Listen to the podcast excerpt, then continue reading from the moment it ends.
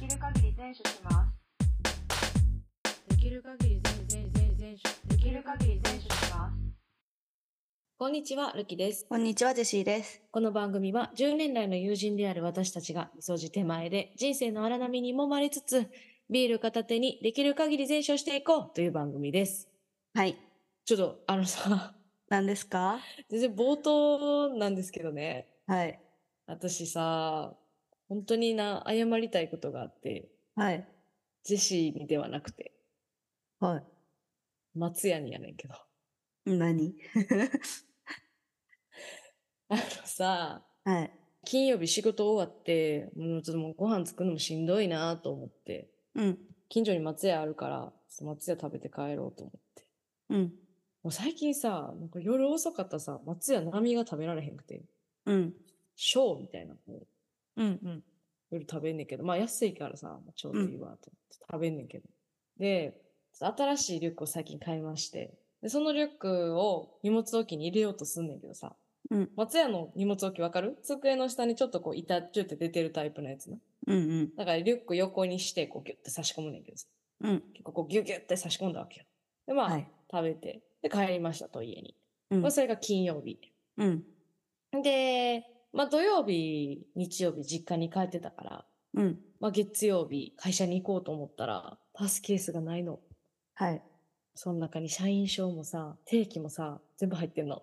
一緒にしとくなよ。もの忘れていくやつが。分散さしとけよ すぐすぐなくすやつがな。ほんでいや、もうマジ。で、 はい。終わったと思って。うん。あ、もう絶対あの、松屋で横にした時に出たわ。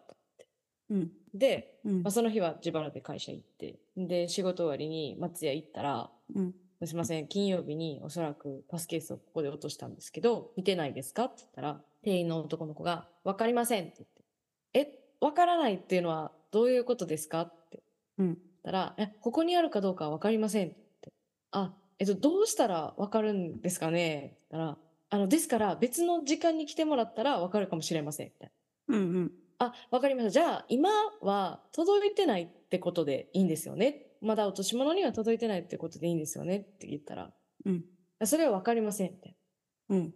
な。んどういうことどういうことってなって。うん。落とし物をどっかに保存しておく場所っていうのがあって、そこには今はないってことですかって言ったら、そこで初めて分かってんけど、うん。落とし物を置いておく場所は2階の事務所なので、今は見に行けないからわかりませんと。はいはい。 あ、なるほどね。松屋2オペやしな。みたいな。でもこっちとしてはさ、諦められへんわけよ。うん。だって大切なパスケースだから。うん。どうしたと思う何あんた入っていったん事務所に。いや、さすがにな、そこまでな、不法侵入になるからやれへんけどな。松屋のホームページのお問い合わせセンターにメールしたえー。ら、まあ、その、こうこうこういう理由で、多分うん落としてるんやけれども、店員さん通オペやから行けないのもわかるんですと。うん。ただ、ちょっと貴重品やからご確認いただけませんかってうん。言ったら、次の日ぐらいに、なんか店長が電話かけてきてくれて、うん。私が直接店舗行って確認しましたけど、ありませんでしたと。うん。うちの従業員が申し訳ない対応してたらすみません、みたいな。うん。めちゃくちゃ対応ちゃんとしてくれるやん。とうん。のにもかかわらず、私はパスケースをあの実家に帰る時のリュックに入れてました。 お前、 お前さ、申し訳ありません。手元確認しろよ、ちゃんと自分の持ってるももちろん、ないってなった時点で会社に行ってたリュック、実家に帰った別のリュック、ん。うん。すべて探したんですけど、うん。両方とも1ヶ月前に購入したものでして、うん。実家に帰った方のリュック、気づいてないポケットがありまして、 その薄いポケットの中に隠れる形で入っておりました。ほんますいません。あのね、社員証と定期、実家にいらんやろそうやねん。だから絶対持って帰ってないと思いながら、カバンを探したから、余計に見つからんかったと思います。なんで入れたんって感じ。いや、ほんまやだ。いや、でも、その、別々にしとくっていうのがいいと思うで、私は。いやーもうほんまに。私、絶対一緒のところに全部入れへんもん。え、でもそこ別にしてしまうと私本当に逆に片方なくしてしまう可能性あると思う。まあ会社働いてから6年目やけど、社員証はなくしたことないねん。うんで、大学時代、定期はめっちゃなくしたことあってん。うん。うん。つまり、社員証と一緒にやったら定期はなくさんねん。え、そっちの考え方ね。私は定期をなくす可能性があるから、社員証はなくしたくないので別管理する派なんですけど。あー、どっちとも取れるなー結局まあでも今回に至っても落としてはないのよ。いや、でもなくしとんねん、数日うん間は。なくしてる。なんか、まあこれ、これでね、私はちゃんとあの、パスケースにも落とし物トラッカーをつけることにしたけど、 また、またあれね。あの、私いろ、いろんなものにつけてるけど、結構高いねんだけどな。うん。でもまあ、背に腹は変えれんの。一回ね、社員証再発行したらそれなりにかかりますし、うん。でつけるようにしました。そしたら、松屋にもご迷惑かけることもないし、家にあるってことが分かって家血まなくなって探せばいいんやからさ。っていうわけで、私もともと松屋好きやったけど、もっと好きになりました。ほんまに。もうなんか倍の値段払っていっぱい次食べたらって感じいや、ろほんまに、今度私めっちゃトッピングしようと思 うねん。もうなんか、え、ショーやの、ショー頼むのにそんな乗せるっていうぐらいトッピングしようと 思う。ショー単価安いからさ申し訳ないからさ。うだかんら松屋で一番食べてるにしては料金低いからさ。そう。なので、松屋さん、すいませんでした。ごめんなさい。 はい。私、社会人になってからなんでか分からんけど、落とし物ほんまにしてないねんな。やっぱりあれじゃない肩書きというか、身分が人を作るというかさ。まあね。うん。だってなんか大学生の時、マジ頭いかれてるんちゃうかっていうぐらい、うん。もういろんなものを落としまくって親にぶち切れられてたけど。何なくしたでも本当に忘れもしない忘れ物エピソード喋っていいじゃん。うん、どうぞどうぞ。大学3年かな、あれ、多分。うん。 3年の秋に、実家の家の鍵がカードキーなんです。はいはい。だから、パスケースにカードキーと定期と、しかも大学の時2枚定期あったから2枚定期と、あとその、ユニバの年パスを入れてたんです。おー、ほうほうほで、それを落としましたと。う。うん。で、しかもユニバの年パス、買ったばっかりやったんです、その時。えで、はあ、最悪と思って。ー。うん。で、まあまあ、まず家の鍵とかなくしてるからブチ切れられるやん か。あ、そうやな。まあ、まずそうや な。お前だみたいな、めっ ちゃブチ切れられて、うんしかもその定期のうちの一つが、ピタパっていう大阪の地下鉄の IC カードに定期を載せてるやつやってんけど、うん。それってなんかピッてやったら乗り放題で乗れるんですよ。うん。うん。で、乗ったやつが最終的に月末に数字が閉まったやつが銀行の口座から引き落とされるっていうやつなんです。なんか半分くれかみたいな感じやっそたもんなう。。そう。だからさ、止めなあかんやん、それも。うん。みたいなのやってて。でもそんなことより私は一番ユニバーの年パスが気がかりだったんですよ。はいはいどはういはいしても。だって、ユニバの年パスって万するもんな。うん。その時もうすでに多分19,800円とかやったと思うおー、えげついなでっかいから。なマジでさ、せっかくバイトのうちの何割かの金で買ったのによ、みたいうんうん。な。あ ーと思って。で、まあユニバにもさ、一応さ、年パス落としたんですけどってうん。言いに行くやん。うん。ならさ、その年パスの登録をしてなかったわけ、私多分。あー、はいはいはいはい。あるな。で、その登録をしてないから、再発行できませんって言われて、え要はユユニバ側で私が買ってるっていう履歴が残ってないわけよ。はいはいはいはい。で、えーってなって。ほんで、親にもバッチクソに切れられた後に、その日もバイトだったからバイト行ってて、うん。もうめっちゃどんよりしながらバイトしてて、うん。でもその、落とし物をさ、手続きせなあかんやん。はいはい。だから交番に行ってさ、バイトの近くに。で、めちゃめちゃテンション低かったやと思うねん、私。うん。し かもさ、バイトの休憩中やからさ、もうなんか頭もぐちゃぐちゃでさ、なんか、はいはいはいはい。いやちょっと、なんていうの、変な格好でさ、うんうん。行ってて、で、落とし物したんですけどって言って。うんで、まあなんか手続きしてる間にさ、そのそこの交番のおっちゃんがさ、うん、 すごい話しかけてくれたわけよ。はいはいはい大阪やな。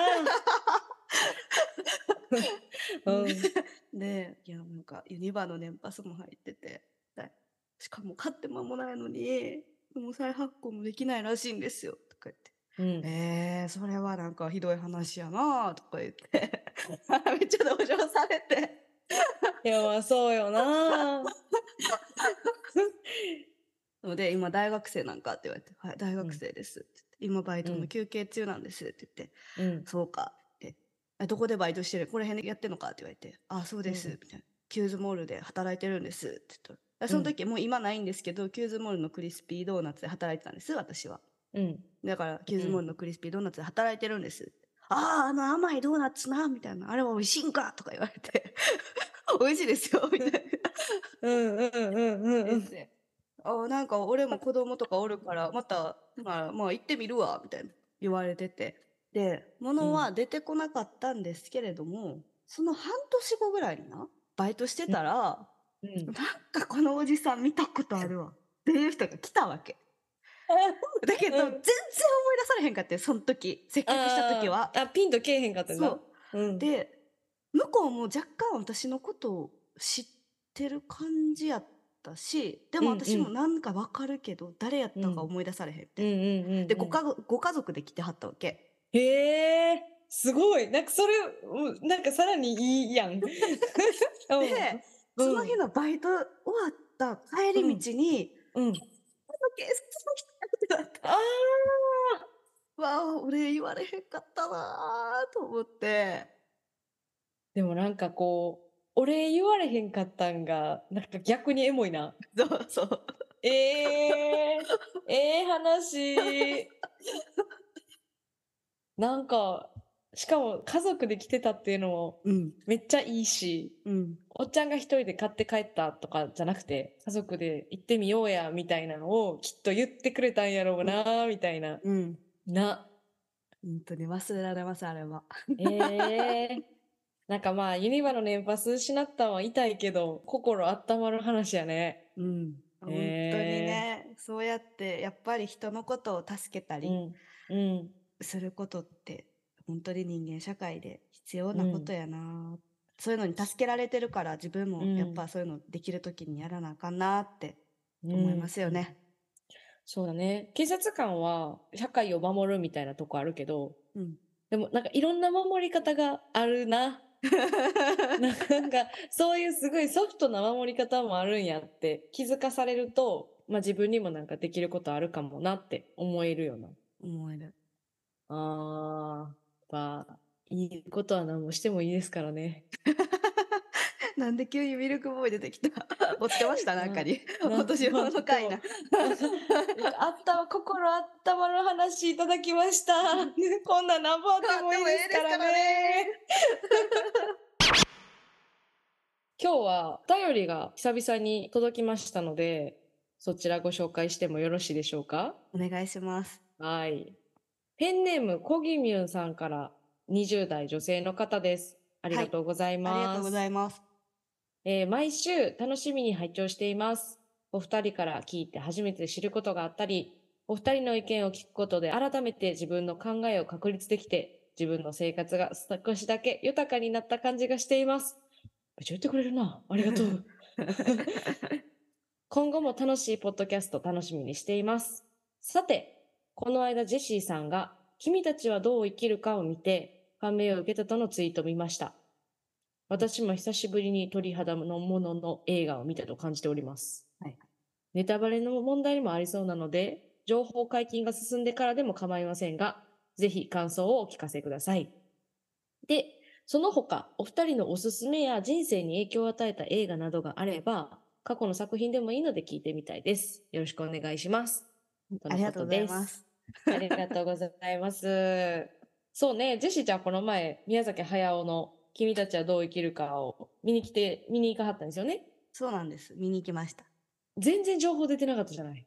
うん全然情報出てないですね今でも出てないよね。出てない全然。マジで勝手に素人が考察をまとめサイトに書いたりしてるけ ど、なんもう、なんかその多分、かもうお前は考察宮好き崎だ駿なんかっていうぐらいのバリで書いてるの見たけどたぎってもうたんやろな。見て。感情が。ええまあ、あの、言える範囲で結構ですけれども、いかがで した いや本当にね宮崎駿の集大成というようなあの印象を受けましてうん。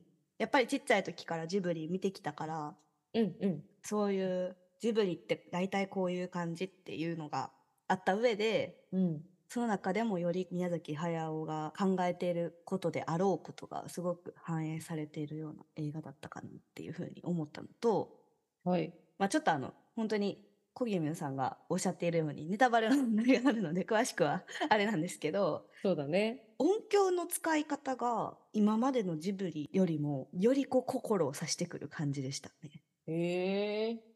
あ結構ジブリとかって、あまあこれ私の印象です。私は君たちはどう生きるかまだ見てないんだけど、うんざわざわみたいな自然音のこう恐怖心をかきたてるやつと、うんあとなんかこう、まあ久石城ですよね。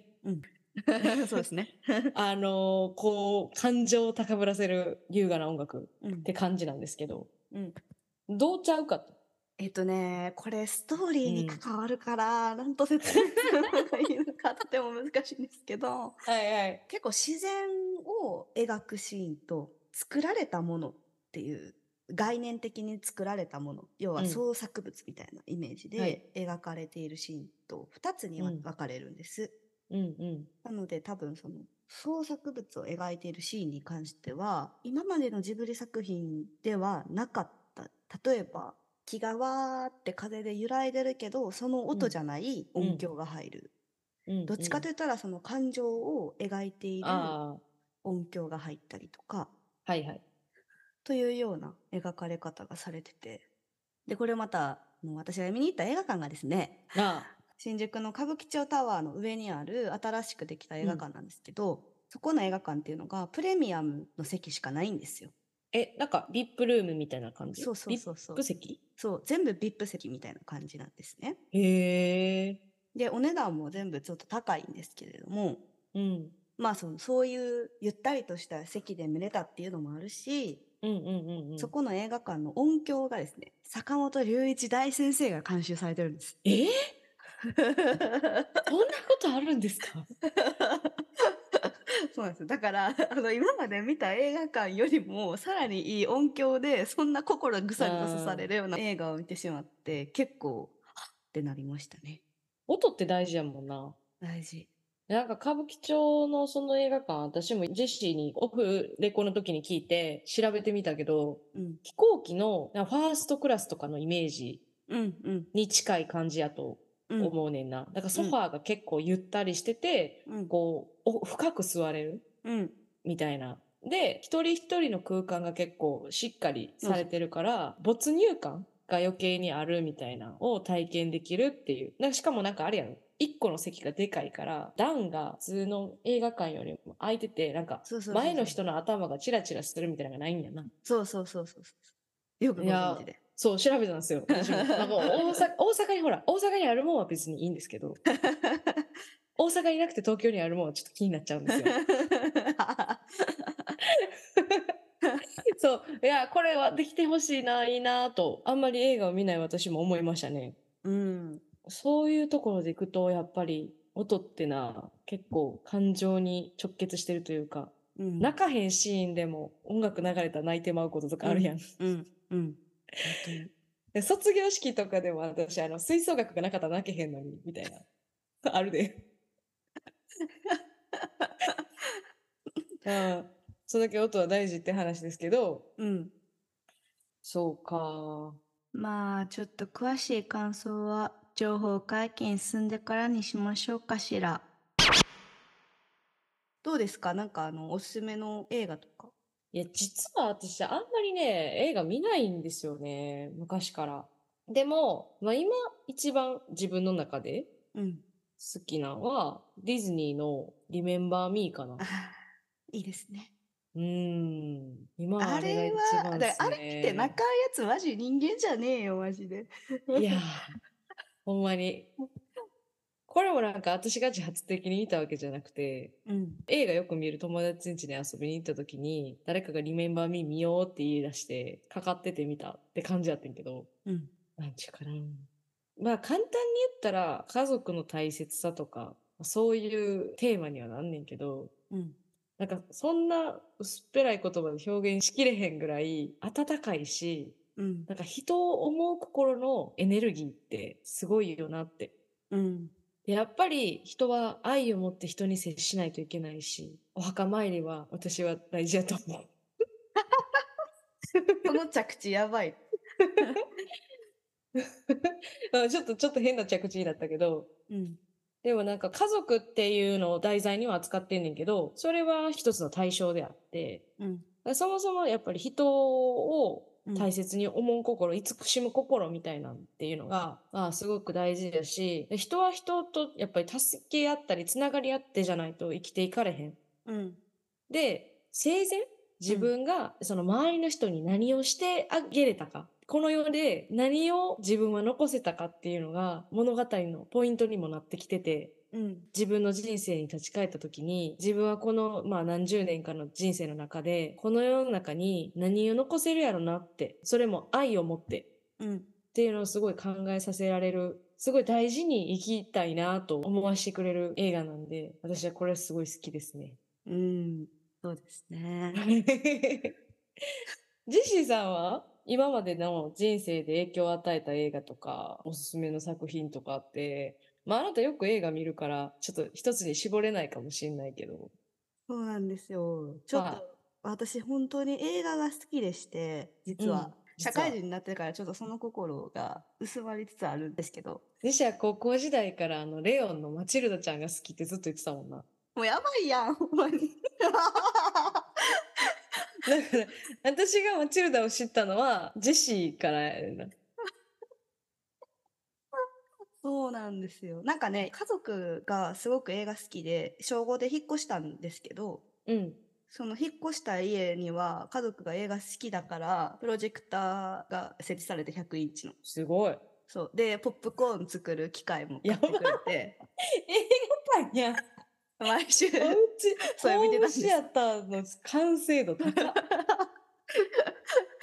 でね、親が好きなのが結構、85年から90年代のアメリカ映画が結構好きで、はい。でまあそれはもちろん子供にもう見させて面白いやつみたいなのをさお父さんがさ DVD ダビングしていつも持って帰ってくるわけはいはいはいはい。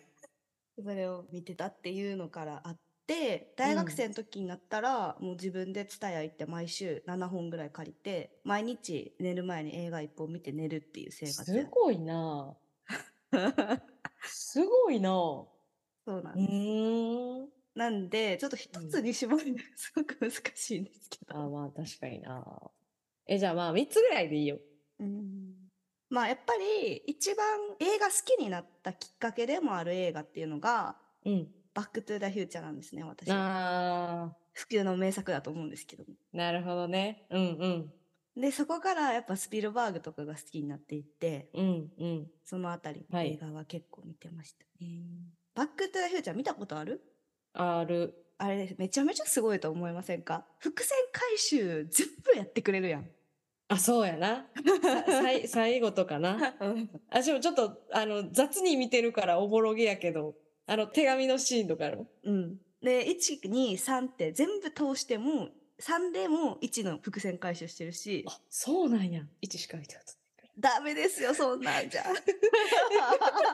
ああ、でも、その、なんか80年代から90年代の映画の原点でもあるわけやねんね、ジェシーの。うんそうああ、ななんるですほよど、なるほど。でね大学の時一番好きやった映画は「パルプ・フィクション」っていうタランティーノさんの映画なんですけどご存知ですか、うんちょっと存じ上げない、ごめん。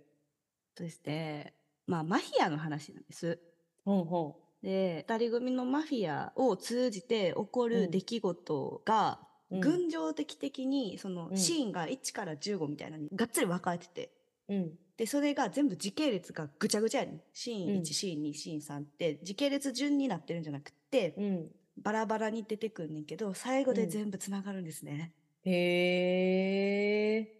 で言ってる内容とかも結構ねキリスト教の考え方とかもかなり反映されている映画でうんうん。結構見応えのある2時間強ぐらいあったと思うんですけど確か。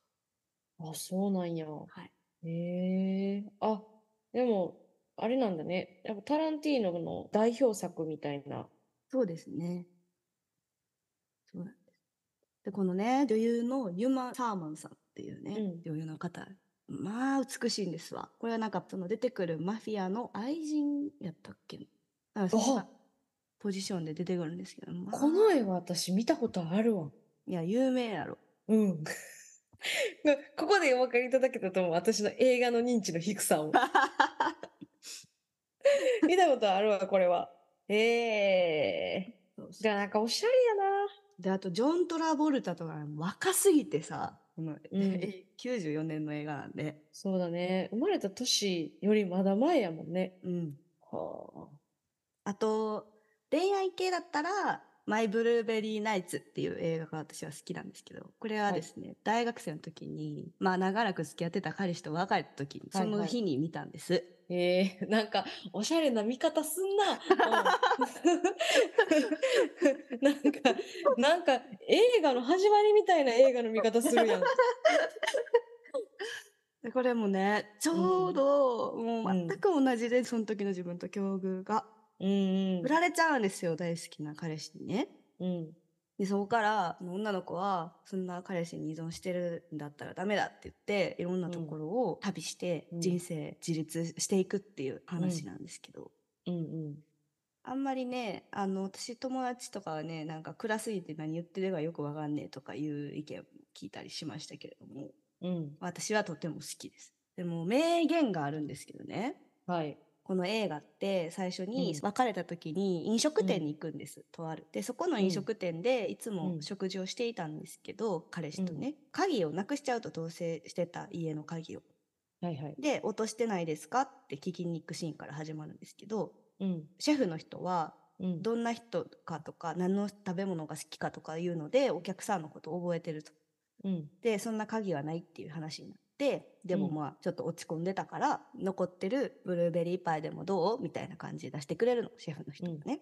うん。でそれで女の子が「なんでブルーベリーパイだけはこんなにいっぱい残ってるの?」他のケーキは売り切れてるのに」っうん。て聞いたら「ブルーベリーパイが悪いわけじゃないよ」ただただ人が他の選択を取っただけだよって。まあ英語で言うと「just people make other choice」って言うんですけうん。うん。ただ、他のものを選んだだけだよって。ど、うん、確かにそうなんだよね。 21歳の夏の思い出ですねそれが。おしゃれすぎるやろ。おしゃれすぎるやろ。はいいい。21歳とか、なんかそんな、なんかシンゴジラとか見に行ってたよ、私。今日、なんか邦画ばっかり見てるから。ええまあなんかこう、ジェシーは結構失恋を失恋映画で癒すとか、うん、なんか同じ心情で、とことんまで落ちるみたいな見方するあするかともこあると私は見てる。するかもだって仕事めっちゃ辛い時プラダを着た悪魔見返した もんだから自己投影なんだよな。うん、一緒に落ちていく。うん、で、落ちるとこまで落ちて、みたいな。そうそうそうけどなんか主人公もこういう感じやしこういうふうに学びがあって、うん。こういうふうな次のステージに進んだりとかしてるし多分うん私も大丈夫だ、寝ようみたいな感じなるで、ほどね切り替えられる。うん確かに内容が暗い映画ほど終わりは暗くないというか、うん、さらに下向きで落ちる映画って少ないよな、最後まで。少い。ないなぁ多分さらに下向けで落ちる映画って多分逆に日本のうん映画とかのああ。方が多い気がする、確下かに向きっていうかこのまま永続的に続きますよみたいな感じの終わり方するのって日本の映画の方が多いと思ってて救いなしみたいな のはある。なんかその、辛いとかよりは、うん、なんか救いなしって感じ。いやほんまにそうアメリカの映画ってやっぱりアメリカンドリームとかっていうアメリカ人の思考もあるから、うんはいはいはい絶対に最後前向きで終わる映画が多いわけようん。確かにね。あと多くがキリスト教の人たちやからやっぱりその神は救ってくれるとかっていうそういう思考もあるので上向きで進んでいきますよっていう終わり方の映画が多いと思いますねやっぱり。確かにな。どうやろうなんか多分、結構このラジオ聞いてくれてはる人の中でも、私なんて本当に映画全然知らない側の人間で、うん、リスナーさんとかもっと知ってると思うねんな。なんか、逆におすすめとか、これ良かったみたいなのがあれば、うん、なんか質問形式とかじゃなくて、ただただ感想をなあ、教えてほしいよな。これ、こう、こう、こういうやつやったみたいなのとかな。そうやなまた、うんインスタの質問とかで、なんか投げさせてもらおうと思いますので、はい。ぜひぜひお気軽にはいお答えしてもらったら、すごい嬉しいかなと思います。そうですね。 ちょっとね、最近ちょっとリスナーとの交流が少し、あの、距離ができてる、距離ができてることはないんだけど、リスナーとの交流の頻度が若干こう下がってて、すいません、私たちが好き勝手喋ってるからだけ ど、ぜひぜひこれからもね、ちょっと活発にコミュニケーション取っていけたら、すごいはい嬉しいなと思ってますので、そうですね。はい。じゃあ今週この辺りにしときましょうか。はい。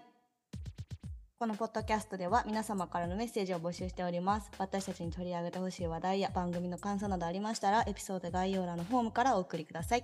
また番組のフォロー、Twitter、Instagram のフォローもお願いします。お願いします。それでは今週はここまで。バイバイ。バイバイ。